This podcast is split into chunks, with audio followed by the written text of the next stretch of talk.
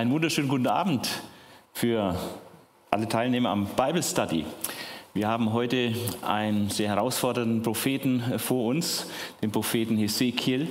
Ähm, der ist eigentlich ziemlich wenig bekannt, leider, obwohl er ein sehr dickes Buch geschrieben hat, 48 Kapitel, genauso umfangreich etwa wie Jesaja und Jeremia, aber weit weniger bekannt. Ähm, es hat verschiedene Gründe. Ähm, er wurzelt sehr stark im Alten Testament, er hat sehr starke apokalyptische Teile und ähm, aus verschiedenen Gründen wird äh, er in den Gemeinden kaum gepredigt und äh, in der privaten Bibellese auch wenig gelesen.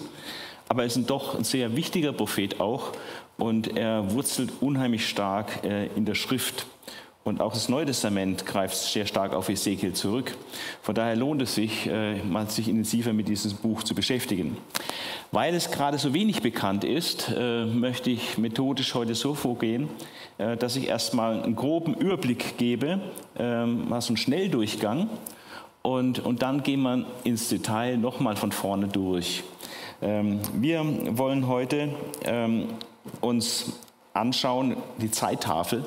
In welcher Zeit hat eigentlich Hesekiel gelebt und gewirkt, weil das, was er schreibt, ja auch ganz stark aus der Zeit, äh, von der Zeit bestimmt wird, äh, die, in der er lebt und aus der Geografie auch, wo er sich befindet. Also die Zeittafel äh, ist eine wichtige Sache. Dann äh, Buchgliederung. Wie kann man das Buch gliedern? Äh, werden wir verschiedene Möglichkeiten sehen. Und immer sehr wichtig, wenn man ein Buch näher in Augenschein nimmt, ist, was sind die typischen Charakteristika dieses Buches? Ja, ähm, was würde eigentlich der Heiligen Schrift fehlen, wenn dieses Buch nicht da wäre. Ja, was ist so der Beitrag und die Besonderheit, die Eigenart gerade dieses Buches?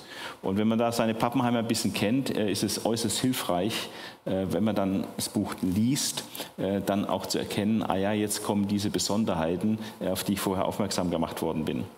Ähm, dann eines der herausragenden Weissagungen im Propheten Hesekiel ist diese Tempelvision, die ja, ganz großen Raum einnimmt, Kapitel 40 bis 48.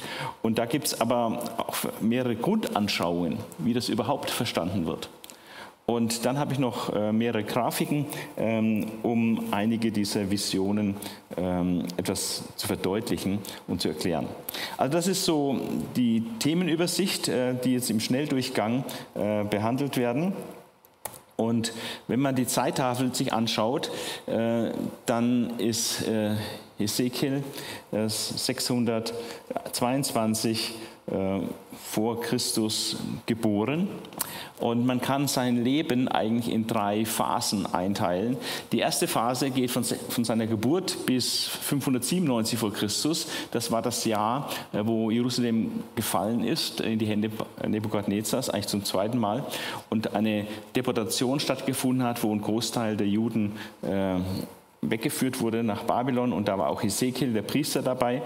Und äh, das war eine Zäsur in seinem Leben. Er hat auch nie wieder später nochmal ins Land Israel zurückgekommen. Also die Geburt bis zu seiner Deportation äh, sind so rund 25 Jahre. Dann die zweite, äh, die zweite Phase seines Lebens ist äh, die Zeit, wo er äh, eigentlich berufen wird zum Dienst. Das war dann im fünften Jahr seiner Gefangenschaft, ist er zum Propheten berufen worden. Und äh, die erste große Zäsur war dann der Fall Jerusalems, wo Jerusalem endgültig in die Hand äh, Nebukadnezars gefallen ist und dann auch zerstört wurde, in der Tempel zerstört wurde. Also diese, diese Phase, ähm, Berufung Ezekiels bis Fall Jerusalems, ist eine zweite, kürzere, aber auch sehr, sehr wichtige Phase. Und dann äh, die dritte Phase ist dann die Zeit nach dem Fall Jerusalems. Und es hat ein bisschen gedauert, ein paar Monate, bis dann der Fall Jerusalems in Babylon äh, bekannt wurde äh, unter den Exiljuden, die schon vorher dorthin geführt worden sind und von 585 und die Zeittafel, die ich dann gebe, wird reichen bis praktisch zur Rückkehr äh, aus der babylonischen Gefangenschaft unter Zerubabel.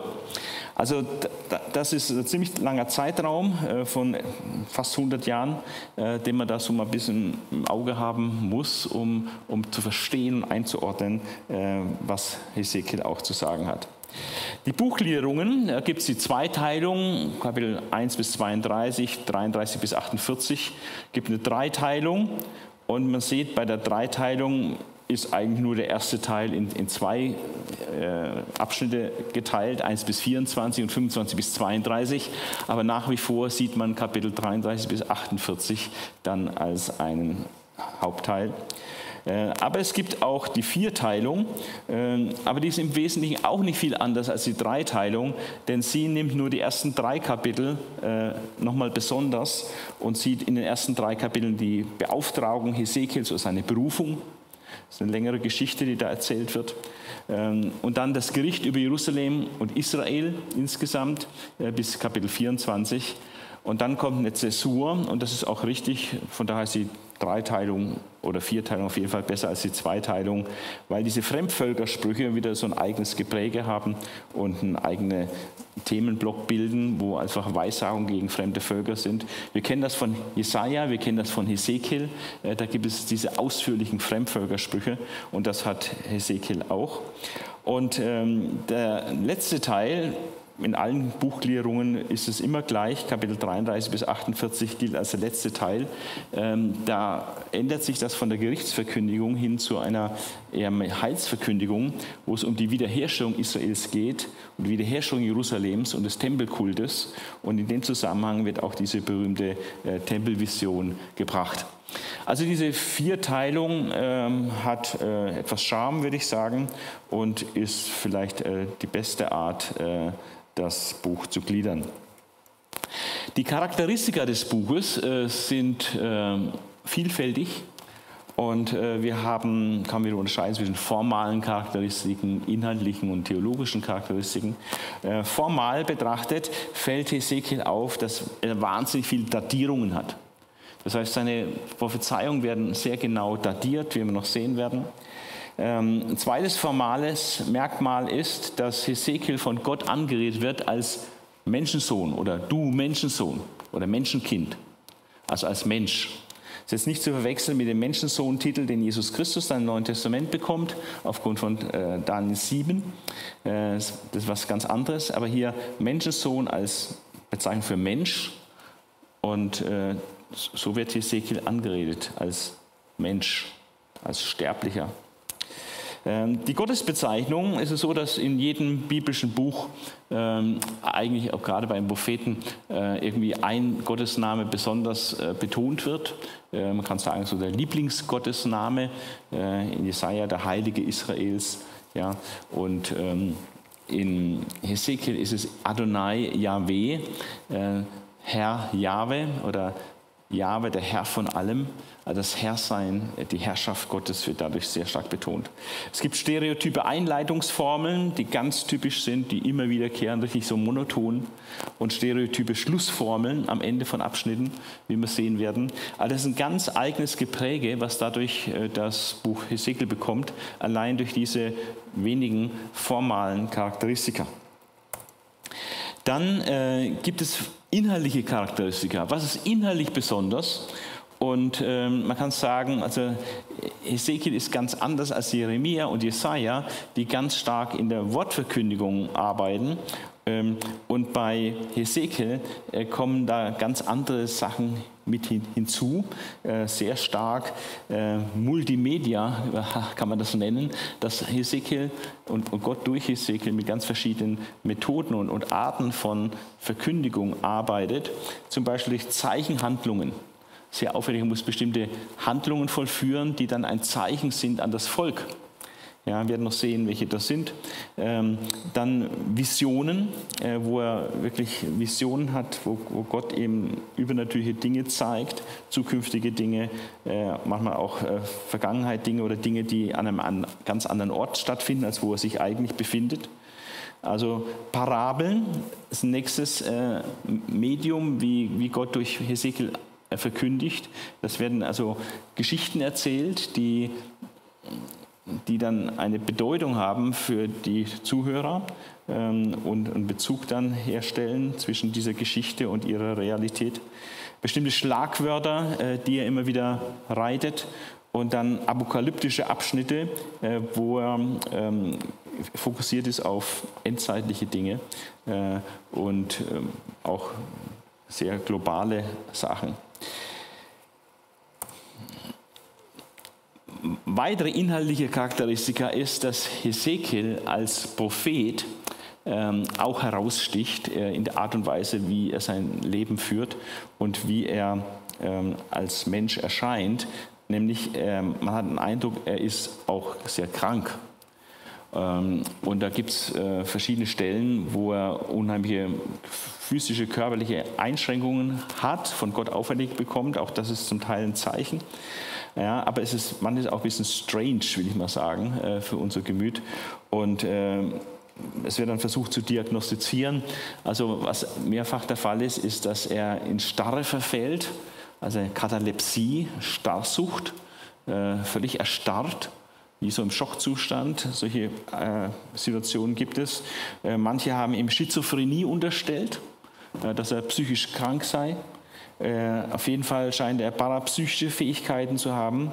Äh, und manches wird auch religionspsychologisch erklärt. Wir werden dann sehen, was da so an Meinungen ist. Manches ist vielleicht auch ein bisschen überzogen, aber fest steht, äh, er verhält sich manchmal sehr strange. Ja.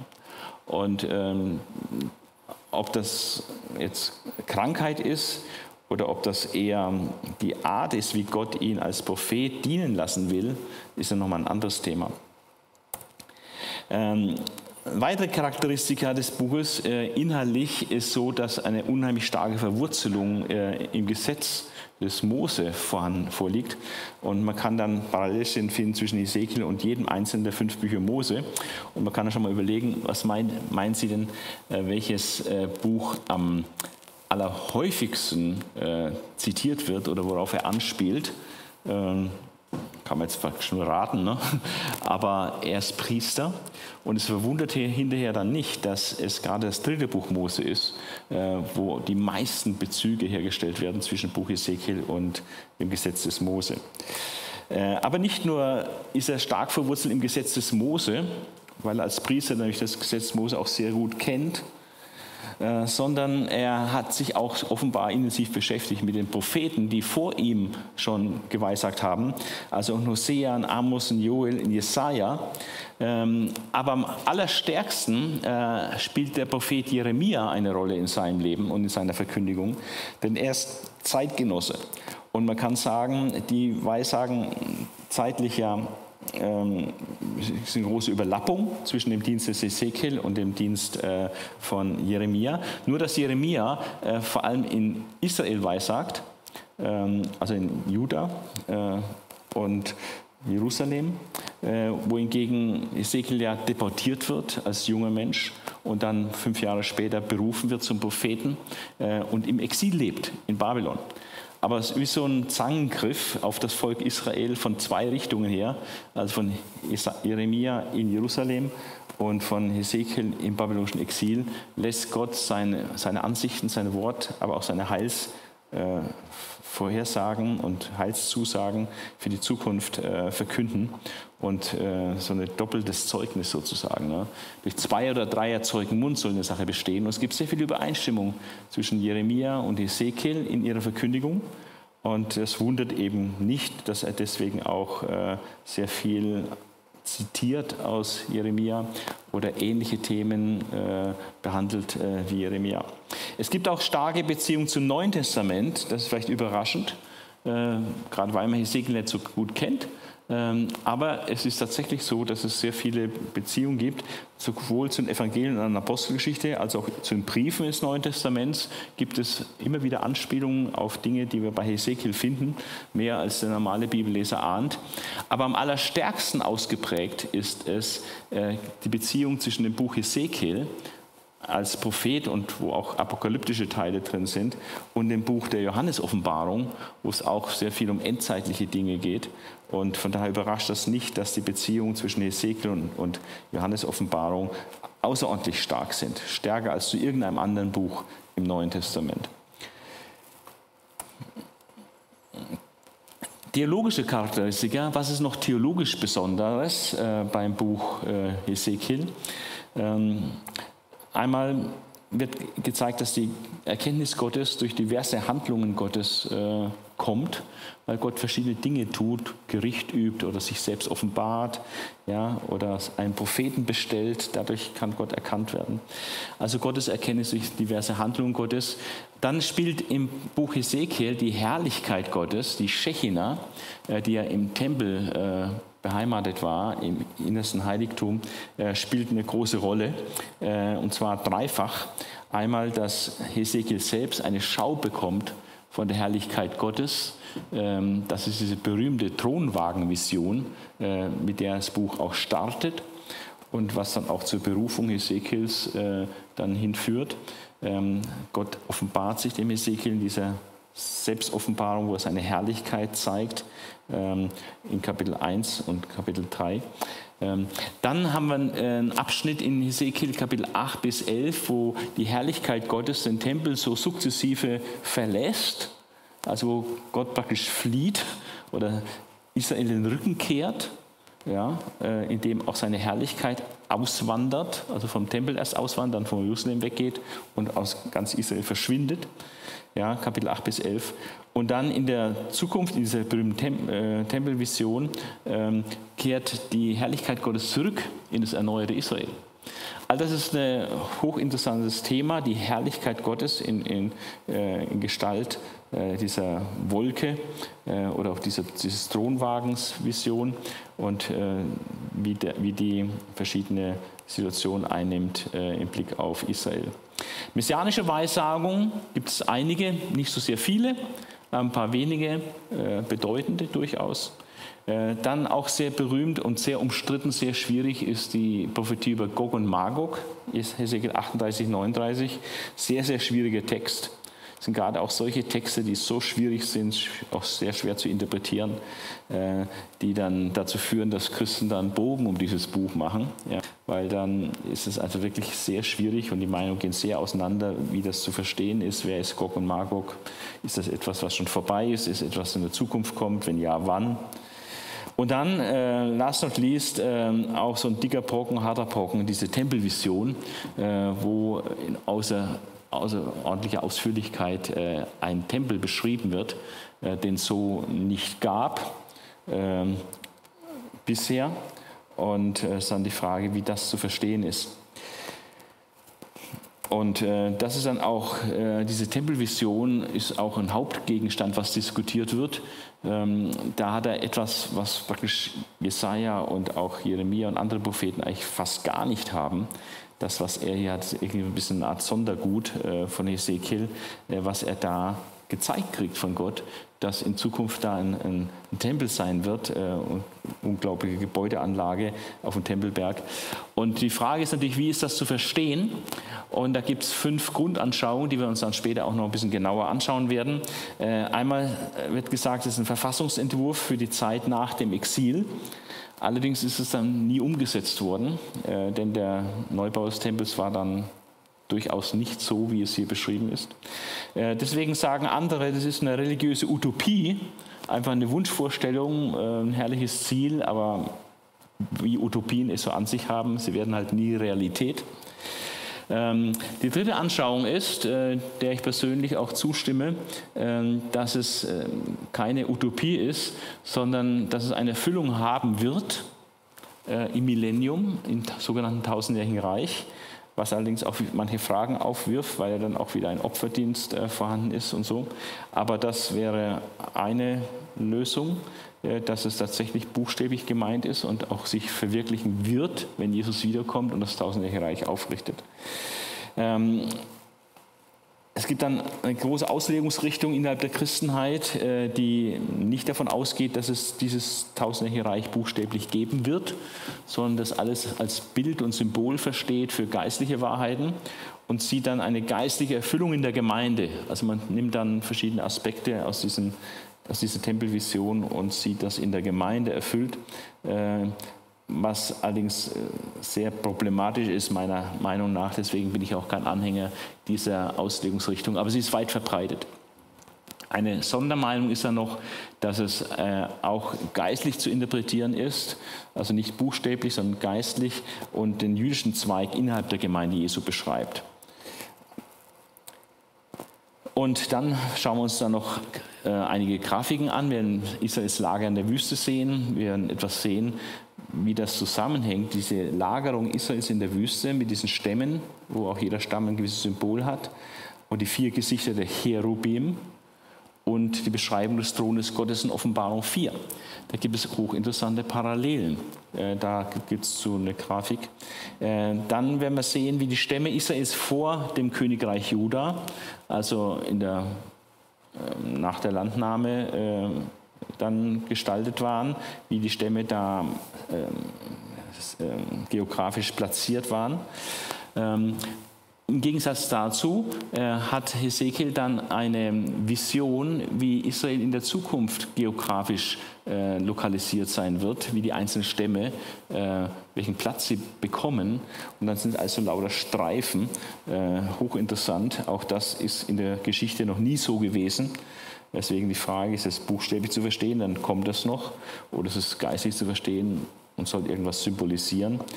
Ja, und äh, das Gebiet von Juda in dieser Tempelvision äh, wird auch dargestellt in einer Form, wie es noch nie existiert hat.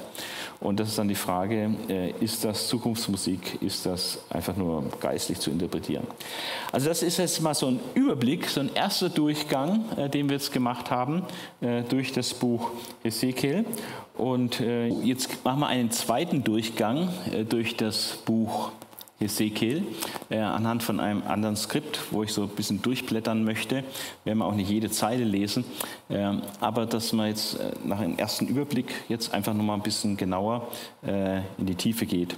Also zur Zeit Tafel äh, haben wir ja gesagt, drei Abschnitte. Erster Abschnitt war die Geburt Hesekiels bis zu seiner Deportation. Und da gab es einige sehr interessante Begebenheiten. Einmal, als Hesekiel geboren wurde, waren gerade die religiösen Reformen des Erweckungskönigs Josias am Laufen und Jeremia hatte seinen Dienst bereits begonnen. Also er ist wesentlich älter, der Jeremia, als Hesekiel. Zehn Jahre später ist dann außenpolitisch oder weltpolitisch etwas Wichtiges passiert. Ninive ist gefallen. Das heißt, die Hauptstadt der Assyrer, äh, der damaligen assyrischen Weltmacht, ist in die Hände der Babylonier gefallen. Und das sollte dann später auch für Israel weitreichende äh, Auswirkungen haben. Zunächst mal positiv, denn die assyrische Vorherrschaft war zu Ende. Ähm, aber das hat sich schon bald auch ins Negative verkehrt durch das, die, die Macht der Babylonier, die dann neue Weltmacht waren. Nochmal drei Jahre später, ähm, da war Hesekiel ein Kind, ist Josia, dieser Erweckungskönig, gestorben. Äh, danach hat Joas drei Monate regiert und äh, der dann abgesetzt wurde und Pharao Necho hat Joachim zum König von Juda erhoben. Ähm, und das war er dann auch äh, rund zehn Jahre. Ähm, und 605 vor Christus hat der babylonische Thronnachfolger Nebukadnezar das ägyptische Heer bei Kargemisch besiegt. Das ist in Syrien. Und ähm, hat dadurch Ägypten aus Vorderasien vertrieben und in diesem Zusammenhang, äh, meldet uns Daniel 1, ist dann auch äh, Jerusalem äh, praktisch zur Kapitulation gezwungen worden und in die Hände der Babylonier gefallen. Und es kam zu einer ersten Deportation, äh, wo Daniel und seine Freunde, Leute aus Fürsten, fürstlichem Haus oder königlichem Haus als Geiseln äh, und Auszubildende mit nach äh, Babylon verschleppt wurden. all das hat aber Hesekiel nicht persönlich betroffen, er blieb noch in Jerusalem zu der damaligen Zeit. Äh, Joachim hat sich dann Nebukadnezar unterworfen äh, und ist aber ein paar Jahre später abgefallen von Nebukadnezar, hat also diese Unterwerfung äh, nicht beibehalten. Äh, und das hat zum ersten jüdisch jüdisch-babylonischen Krieg geführt, der einige Jahre ging und dann auch mit der Niederlage äh, Jerusalems endete. Und dann gab es eine große Strafaktion Nebukadnezars und er hat äh, Tausende von Handwerkern, äh, auch Priestern und wichtigen Leuten, äh, die wichtig waren für äh, die Gesellschaft äh, in, in Israel und Juda, hat er weggeführt und da in dem Zuge ist auch Hesekiel nach Babylon gekommen. Aber das war dann für einen Priester natürlich äh, sehr negativ, äh, wenn er aus dem Land weggeführt wird. Das heißt, seine ganze berufliche Lebensperspektive war im Eimer. Ähm, wie sollte er äh, Priester, das Priesteramt ausüben können, wenn er aus dem Stamm Levi kommt, wenn er gar nicht in Israel ist, wo der Tempel steht? Aber es kam dann alles noch ganz anders. Joachim wird der Nachfolger von Joachim, denn der stirbt bei dieser äh, Eroberung Jerusalems. Und ähm, Joachim übergibt dann Jerusalem an Babylon und wird ähm, im Rahmen der zweiten Wegführung mit etwa 10.000 Judäern und der, Oberschicht nach Babylon deportiert und äh, kann dann sein Königsamt auch nicht ausführen, weil er dann auch als Gefangener äh, einsitzt äh, in Babylon. Und Nebukadnezar hat dann Zedekia zum König erhoben, äh, aber der alte König Joachim und Ezekiel und 10.000 andere Juden waren nach Babylon deportiert. Es gab dann äh, in einigen Jahren später dann antibabylonische Unruhen äh, in Judäa, Ammon, Moab, Edom, Tyrus, in Sidon und ähm, König Zedekia muss sich dann mal in Babylon verantworten ähm, und Hesekiels Berufung geschieht dann, äh, etwa nachdem er fünf Jahre, im fünften Jahr, als er dort in Babylon war. Ezekiel wird dann auch mal von den Ältesten konsultiert, 92, wo er ihnen Auskunft gibt äh, über Gottes Willen, äh, wird dann nochmal von den Ältesten angesprochen. Das heißt, die Ältesten haben erkannt, dass er ein Mann Gottes ist, äh, der von Gott berufen ist und der das Wort Gottes äh, ihnen sagen kann. Und das äh, finden wir einige Beispiele in Ezekiel 8, Ezekiel 20, wo dann die Ältesten, die Honoration, die im Exil waren, auf Ezekiel zugegangen sind, um Weisung von ihm zu erhalten. 588 fällt dann Zedekia, der von Nebukadnezar eingesetzt war, auch von Nebukadnezar ab. Und das äh, führte zu einem furchtbaren Rachefeldzug Nebukadnezars. Äh, und der zweite judäisch-babylonische äh, Krieg beginnt, der dann auch mit der verheerenden Niederlage äh, für Israel, also für Juda, endet. Und diese Belagerung Jerusalems durch das babylonische Militär äh, begann am 5. Januar 587 vor Christus und ähm, in Hesekiel gibt dann eine erste Weissagung gegen Ägypten ab. Äh, das wir in Hesekiel 29. Das ist genau diese Zeit, wo die Belagerung Jerusalems beginnt. Und Hesekiel hat dann zweite, dritte und vierte Weissagung über Ägypten. Äh, es streckt sich über ein ganzes Jahr hin, wo vor allem Ägypten, die Schutzmacht äh, Israels, praktisch in die Prophetie ins Visier kommt dass es eben verlieren wird und nicht standhalten wird gegen äh, Nebukadnezar. Am 18. Juli 586 vor Christus wurde dann Jerusalem äh, tatsächlich erobert durch die Babylonier und damit endet dieser zweite jüdisch-babylonische Krieg mit einer katastrophalen Niederlage für Juda und es kommt zur dritten und letzten großen Wegführung, äh, Deportation von Israeliten äh, nach Babylonien, äh, wie es in 2. Königin Jeremia 52 auch beschrieben wird und man hat nur armes Volk, wirklich einfache alte Leute, schwache Leute, kranke Leute, die blieben also im Land zurück und alles, was irgendwie als Sklave dienen konnte, äh, wurde weggeführt nach Babylonien, um dort äh, als Sklaven Nebukadnezars zu arbeiten. Äh, dann haben die Babylonier den Tempel und den Königspalast und alle großen Häuser Jerusalems in Brand gesetzt und rissen die Stadtmauer ein. Und das hat dann mehrere Monate gedauert, bis diese Nachricht von dieser riesigen Katastrophe äh, dann bei Ezekiel äh, äh, gelandet ist. Und ein Entronnener, dann, der geflüchtet ist, es dort den Exilanten, äh, den Exilanten äh, erzählt hat, dass Jerusalem gefallen ist. Und das war ja die große Hoffnung der Exiljugend, dass Jerusalem standhalten wird und dass sie irgendwie doch freikommen von der babylonischen äh, Oberherrschaft. Aber das Gegenteil war der Fall. Jetzt ist Jerusalem gefallen. Und der Tempel, die Stadt wurde massiv zerstört, alles verbrannt. Das heißt, die ganze Hoffnung war dahin. Wir haben das letzte Mal gehört, äh, die Totenklage über Jerusalem, äh, die Jeremia dann gehalten hat in den Klageliedern. Äh, und diese Nachricht von der Vernichtung praktisch Jerusalems hat dann Hesekiel erreicht. Und man kann sich vorstellen, dass diese Nachricht die schlimmste Nachricht seines Lebens war. Äh, wir haben dann verschiedene Weissagungen Hesekiels äh, gegen andere Länder und die sind ja alle sehr datiert. 85 äh, gegen Tyrus, dann nochmal Klage über Pharao ähm, und dann kam es nochmal zu einer vierten Wegführung als Strafaktion für die Ermordung Gedalias, weil die Juden den Statthalter, der von Nebukadnezar eingesetzt wurde, ermordet hatten. Und das führte dazu, dass noch viele Juden auch aus Israel, die noch da waren, es auch noch selber fliehen mussten, nach Ägypten fliehen mussten. Aber die Babylonier äh, sind äh, dahinterhergegangen, haben erst Ammon und Moab besiegt und später auch äh, Ägypten massiv besiegt. Hesekiels Vision des neuen Jerusalemer Tempels ähm, ist etwa 13 Jahre nach der Zerstörung des Tempels ihm gegeben worden. Hesekiel 40, Vers 1.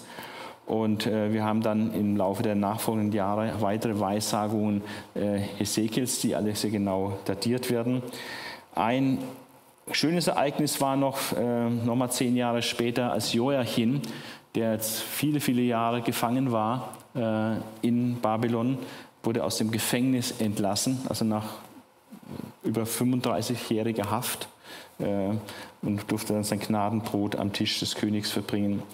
Ähm, dann die Wende kam dann erst 539, als Babylon gefallen ist, äh, durch die Medo-Perser besiegt worden ist und die babylonische Gefangenschaft da zu Ende kam. Die neuen medo-persischen Machthaber, Chores, äh, dann erlaubte, dass die Juden zurückkehren dürfen, was sie dann auch äh, ein, zwei Jahre später gemacht haben. Äh, die Buchgliederung haben wir schon äh, im Prinzip äh, gesehen ähm, und diese Vierteilung ist sehr vernünftig. Ähm, die Beauftragung Ezekiels, Gericht über Israel und Jerusalem, Fremdvölkersprüche auch hauptsächlich mit Gerichtsworten. So ist also dieser ganze ersten 32 Kapitel dreht sich hauptsächlich auch um Gericht. Ähm, und dann ändert sich der Ton im Buch. Ab Kapitel 33 kommt es zu versöhnlicheren Tönen und zu positiveren äh, Sachen, wo die Wiederherstellung Israels und Jerusalems und des Tempeldienstes in Aussicht gestellt wird.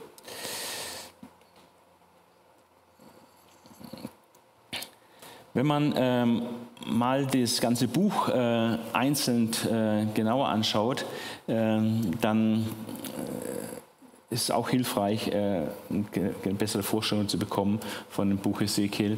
Also in seiner Berufungsgeschichte, das ist dieser erste Teil bei der Vierteilung des Buches, ähm, sieht Hesekiel die Herrlichkeit Gottes. Das ist Kapitel 1, wie die Berufungsgeschichte kann man sagen. Es ist der Zeitpunkt der Vision wird genannt. Es war als Hesekiel äh, im fünften Jahr äh, in der Gefangenschaft war.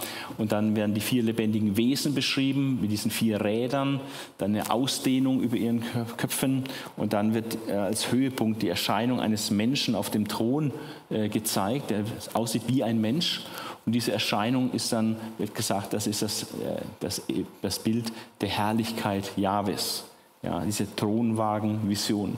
Es ist also ähm, außerordentlich herausragend und sowas findet sich auch nur bei Hesekiel. Dann wird Hesekiel mit dem Wort Gottes beauftragt, äh, Kapitel 2 und 3, ähm, und er wird zu den Israeliten gesandt, zu denen, die also im Exil sind, und ähm, wird zu seinem Dienst genau instruiert, äh, was er äh, zu tun hat. Dann die eigentliche Verkündigung Hesekiels ähm, ist gerade über Juda, die Verkündigung gegen Juda ist das Gericht über Juda, Kapitel 4 bis Kapitel 24. Und da werden vier Zeichen des kommenden Gerichts über Jerusalem gebracht, ähm, in einer klaren Reihenfolge. Das Zeichen von einem Ziegelstein, da geht es um, um die Belagerung äh, Jerusalems, die kommen wird. Dann muss er auf einer Seite liegen und die Sünden seines Volkes äh, tragen. Ähm, und dann muss er auch nochmal auf der anderen Seite liegen, um die Sünde Judas zu tragen, so und so viele Tage. Ähm, das sind außergewöhnliche Maßnahmen, die Gott macht. Ich könnte es mal lesen, die, diese acht Verse in Kapitel 4, äh, was Gott eigentlich einem Propheten da auch zumutet. Ja, ähm, die ersten drei Verse ist die Belagerung und dann äh, die äh, Vers 4 bis 8 dann diese Sache mit auf der Seite liegen.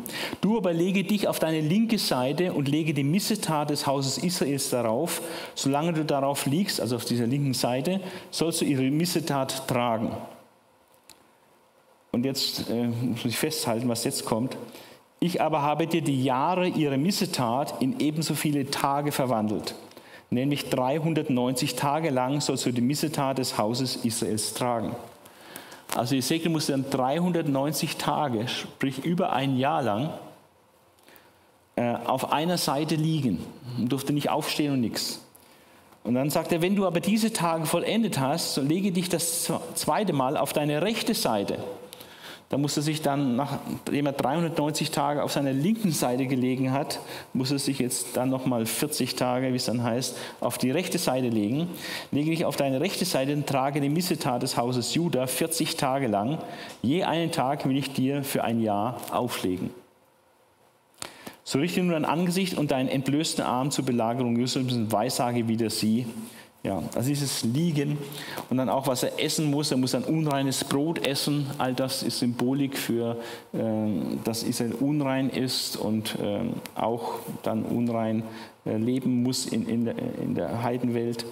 Ähm, dann muss das Haar rasieren und dann wird mit einem Drittel wird verbrannt, ein Drittel wird mit Schwert zerschlagen, ja, ein Drittel wird ein Rockzipfel gemacht und dann wird nochmal was verbrannt. Lauter Symbolhandlungen und äh, dann werden diese Zeichen auch erklärt.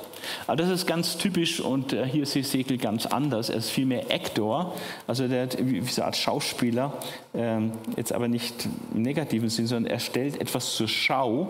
Gott benutzt ihn äh, als jemand, der etwas darstellt, äh, was eine geistliche Wirklichkeit ausdrückt.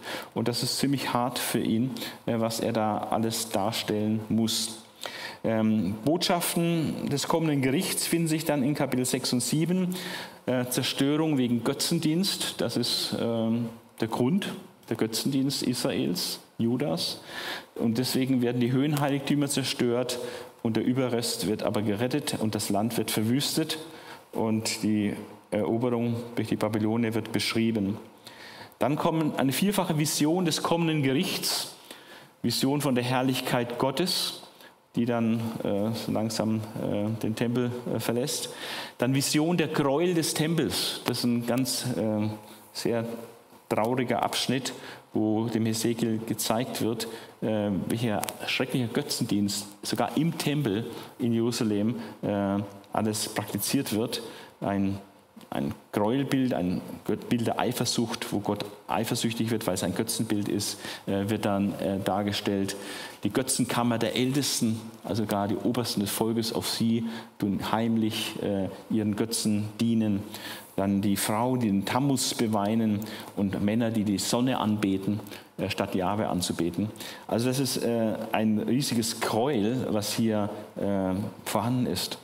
Dann die Vision der Schlachtung in Jerusalem, ein ganz sehr extrem ernster Abschnitt, wo sechs Männer gerufen werden, offenbar Engel, ähm, die von Gott berufen werden, um alles niederzumachen, alt und jung, Mann und Frau, Kinder, alles abzuschlachten. Und ähm, das ähm, die bekommen den Auftrag, alle Gottlosen zu töten. Ezekiel weint und das führt dann dazu, äh, dass äh, eben doch nicht alle getötet werden, sondern ähm, dass manche bewahrt werden vor diesem äh, Läuterungsgericht, diesem Strafgericht Gottes auch. Und zwar die, die traurig sind über diese Zustände, die gerade eben beschrieben worden sind. Also wer traurig ist über diesen Götzendienst und diese, diese schändlichen Dinge, die da im Tempel auch geschehen, wer da jammert und das für Unrecht hält, der bekommt wie so ein Siegel und deswegen äh, das Siegel Gottes und deswegen gern dann die Todesengel an dem dann vorüber und die kommen nicht zu Tode. Das ist interessant, weil das was Ähnliches dann auch in Offenbarung äh, beschrieben wird. Der Weggang der Herrlichkeit Jahwes in den Vorhof, also äh, die Herrlichkeit Jahwes geht vom, vom hinteren Teil, vom Allerheiligsten, äh, aus dem Tempel raus in den Vorhof. Äh, so eine nächste Etappe des Rückzugs Gottes aus, aus Juda, aus Jerusalem. Dann die Vision der Räder und der Cherubim, die wir in Kapitel 1 schon hatten, wird dann nochmal beschrieben. Und dann Vision der 25 gottlosen Führer, äh, die beschrieben wird und eine Verheißung der Wiederherstellung des Restes. Und dann geht die Herrlichkeit Gottes noch weiter. Aus dem Vorhof des Tempels geht sie weiter weg äh, auf den Ölberg, der Jerusalem gegenüber liegt. Also das, diese Vision des kommenden Gerichts sind sehr eindrücklich und auch sehr ja, schaurig eigentlich. Dann Zeichen, Parabeln und Botschaften des Gerichts. Der ganze weitere Teil äh, dieses zweiten Teils äh, über das Gericht, über Juda äh, und Jerusalem, äh, ist geprägt von Zeichen, Parabeln und Gerichtsbotschaften. Ähm, Hesekiel muss zum Beispiel eine Auswanderung vorspielen.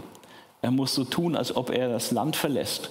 Er ist ja im Exil in Babylon und er soll auch nicht da wegwandern, äh, aber er soll das jetzt mal so demonstrieren wie so eine ähm, ja, Gegenstandssektion oder so eine, so ein Sketch, so eine Art, eine Art Sketch. Und ähm, diese Auswanderung ähm, soll dann symbolisieren, dass ähm, Jerusalem eben fallen wird und dass die Menschen dort gezwungen werden, ihr Land zu verlassen. Ja, also äh, es hat, diese, hat eine Gerichtsbotschaft. Ähm, das Zeichen des Zitterns, er muss dann zittern. Er hat Botschaft gegen falsche Propheten. Ähm, falsche Propheten und auch falsche Prophetinnen, äh, die werden äh, da sehr stark kritisiert von, von, von Gott. Auch Botschaft gegen die Ältesten, die abgefallen sind. Also Zeichen, Parabeln Botschaften des Gerichts. Das Zeichen der vorgespielten Auswanderung haben wir gehabt, wo er äh, eben darstellen soll, wie er das Land verlässt, verlässt er natürlich nicht wirklich, äh, weil er ist ja im Exil, er kann das Land Babylon nicht verlassen. Aber er soll das illustrieren, als ob er das Land verlassen würde, als Beispiel und Gerichtsbotschaft, dass eben in Israel die Menschen in Juda und Jerusalem ihr Land, ihre Heimat verlassen werden müssen aufgrund äh, des Gerichts Gottes dort. Dann das Zeichen des Zitterns wo er zittert. Deswegen auch diese ganzen Vorwürfe des Krankseins von Hesekiel, weil er solche Zeichenhandlungen vollführen muss.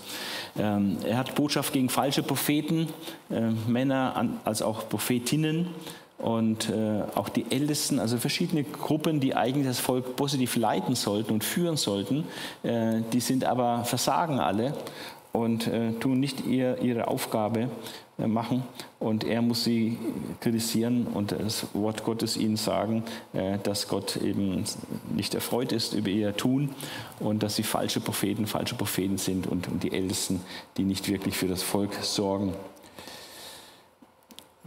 Die Ältesten, statt ihr Volk zu leiten und Orientierung zu geben, gerade jetzt, äh, sind selber total im Götzendienst versunken. Und das führt dazu, dass Jerusalem zerstört werden wird er hat eine Parabel vom Weinstock, äh, die Parabel von Israels Ehe, äh, hochinteressante Geschichten, die er da erzählt, mit tiefer geistlicher Bedeutung.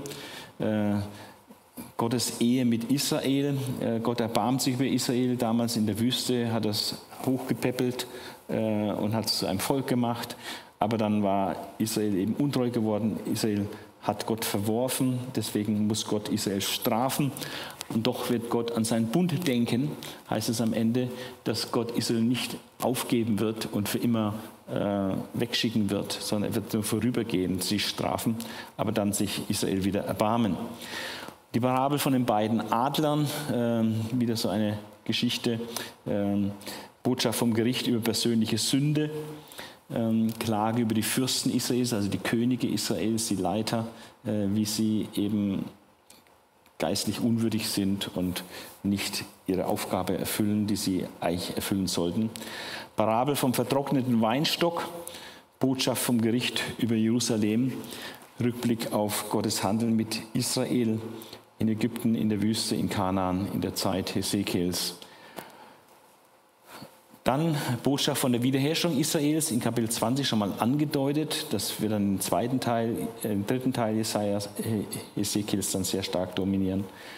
Das Zeichen des Gerichts über Jerusalem, Waldbrand als Zeichen, ein gezogenes Schwert als Zeichen, ein doppelter Schwertschlag als Zeichen. Also die verschiedenen Handlungen und Zeichen, die Hesekiel vollführt äh, und ihm gezeigt wird, äh, wird das Gericht angekündigt. Ähm, Nochmal die Botschaft des Gerichts über Jerusalem mit Worten, Und dann Parabeln des Gerichts über Jerusalem, die Parabeln von den beiden untreuen Schwestern, wo die jüngere äh, dann noch schlimmer ist als die ältere. Und so, dass äh, Judah es am Schluss dann noch schlimmer getrieben hat als äh, das, das, Nordreich. Ja. Und der Parabel des kochenden Topfes, äh, dass das Gericht auf jeden Fall kommen wird und der, das, der Kochtopf übersiedet und, äh, und das Verderben über Jerusalem vom Norden her auf es ein wird.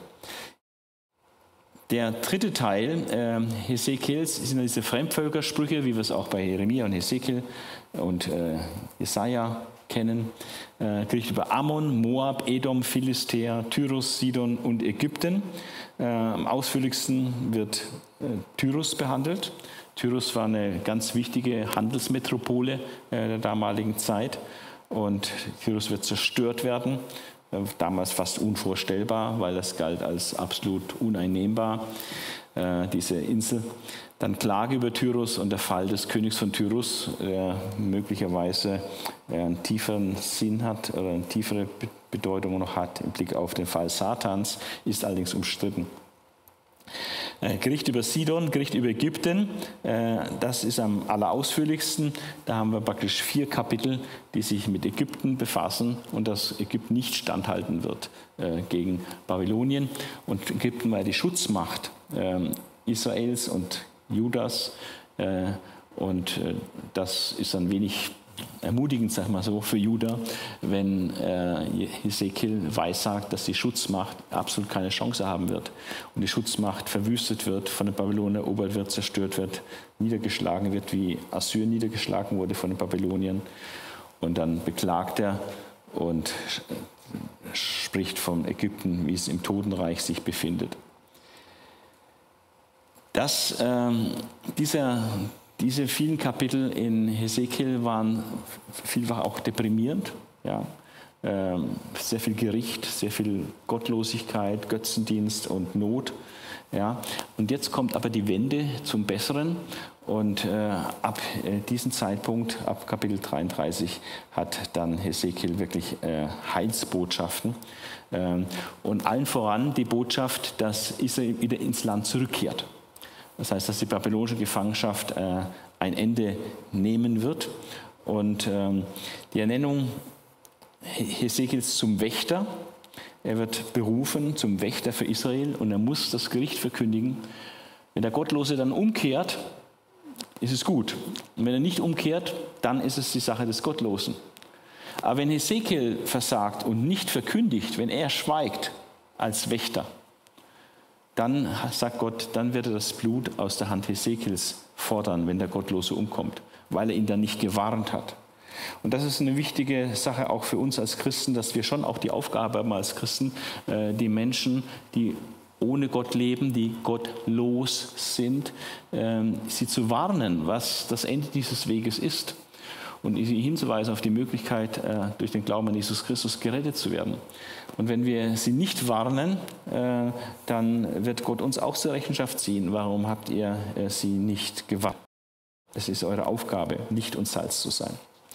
Also Hesekiel als Wächter ähm, ist ähm, eine sehr starke Verantwortung, die Hesekiel hat, auch wenn die Botschaft, die er sagt, nicht sehr viel Gerichtsbotschaft ist. Dann die Botschaft an die Hirten, wird von falschen Hirten geredet und von guten Hirten. Dann Gericht über Edom, Prophezeiung über Israel, Gericht über die Nationen, Israels Rückkehr zum Herrn. Ein Lichtblick. Äh, Israel wird zum Herrn zurückkehren. Kapitel 36 ist der Abschnitt, wo es auch um den neuen Bund geht, den auch Jeremia weissagt. Und Hesekiel weissagt auch den neuen Bund, äh, wo dann Gott seinen Geist in unsere Herzen gibt und das ist äh, das, was auch dann mit Wiedergeburt äh, beschrieben wird im Neuen Testament. Israel wird eine Wiedergeburt erleben als Staat.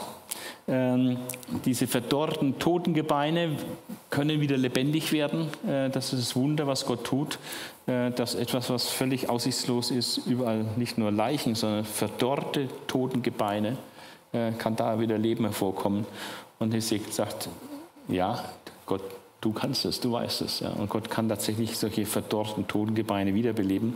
Und so hat er das zerstörte verdorrte, tote Israel äh, wiederbelebt und wieder einen Staat daraus gemacht. Die Zeichen der zwei Hölzer für Nord- und Südreich, was vereinigt werden wird.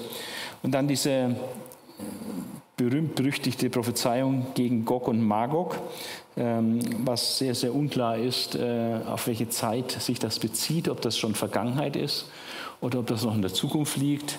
Und wenn ja, ob das irgendwas äh, mit der Endzeit zu tun hat oder vielleicht sogar erst nach, nach dem tausendjährigen wie es in Offenbarung 20 steht. Ähm, es ist sehr, sehr schwierig. Der Gog ist eine Macht aus dem Norden, äh, wird vielfach mit Russland in Verbindung gebracht, ist aber exegetisch kaum haltbar, äh, dass das auf Russland sich bezieht. Äh, Gibt es ganz andere Deutungen auch. Also der Angriff durch Gog ist sehr überwältigend, äh, völlig eine große Übermacht. Und dann geschieht das Wunder, äh, dass Gott eingreift, wenn Gog Israel angreift und dass Gott zugunsten Israels eingreift und selber Gericht hält über Gog äh, und Magog. Äh, und das wird dort in Hesekiel 38, 39 ausführlich beschrieben. Wir kommen zum Schluss äh, des, des Buches, die Wiederherrschung Israels im Königreich, diese berühmte Tempelvision. Es wird vor allem ein neuer Tempel beschrieben in unglaublich exakten, ja, auch architektonischen Beschreibungen, also mit Maßen und genauen äh, Gebäudebeschreibungen. Ähm, Vision des Mannes mit dem Messrohr, der das alles misst und, und, beschreibt. Der äußere Vorhof wird gemessen, dann der innere Vorhof, die Tempelhalle, der Tempel dann selbst, die Kammern des äußeren Vorhofs, die Trennmauer zwischen Heiligem und Unheiligem, die Rückkehr der Herrlichkeit Gottes zum Tempel, die ja Israel verlassen hat, Jerusalem verlassen hat, die kehrt jetzt wieder zurück in den Tempel. Das heißt, es wird wieder ein Tempel existieren. Und der Brandopferaltar der beschrieben wird. Ähm, also das sind äh, ganz wichtige Teile äh, des neuen Tempels, die in unglaublicher Ausführlichkeit beschrieben werden. Und wir werden noch sehen, äh, dass es eigentlich auch sehr problematisch ist, dass, wenn man das nicht buchstäblich nimmt, wenn man es vergeistlicht. Dann der neue Gottesdienst wird beschrieben, was die Tempelpriester, was ihre Pflichten sind, welches Land ihnen zur Verfügung gestellt wird und ihre Opfergaben. Und dann das neue Land selbst dass ein Wasserstrom vom Tempel ausgehen wird, was so bisher auch nicht existiert. Dann die neuen Grenzen des Landes und wie das Land auf die zwölf Stämme aufgeteilt wird. Ähm, die Tore der Stadt Jerusalem, die Name, der Name der Stadt Jerusalem. Äh, das sind, nach meiner Überzeugung, sind das äh, Weissagungen auf die Endzeit äh, beziehungsweise auf den Tempel im tausendjährigen Reich. Aber wir werden noch sehen, wie das alles ausgelegt wird.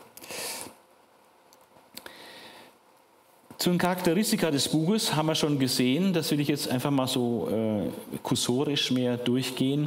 Äh, formale Charakteristika 1 waren diese Datierungen.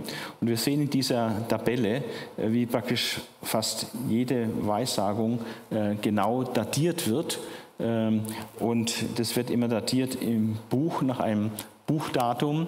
Es wird alles immer bezogen auf das Jahr ähm, der, der Berufung ähm, oder auch der Gefangenschaft Ezekiels und, und seiner 10.000 äh, Mitgefangenen.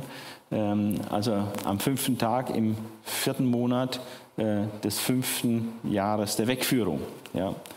Und ähm, das kann man dann datieren, auf, wenn man es auf unseren Kalender umrechnet, am 24.07.593 war Hesekiels Berufung. Also es ist wirklich einzigartig phänomenal im Hesekiel-Buch, äh, dass wir unglaublich exakte Daten haben, die wir auch heute umrechnen können in exakte Daten.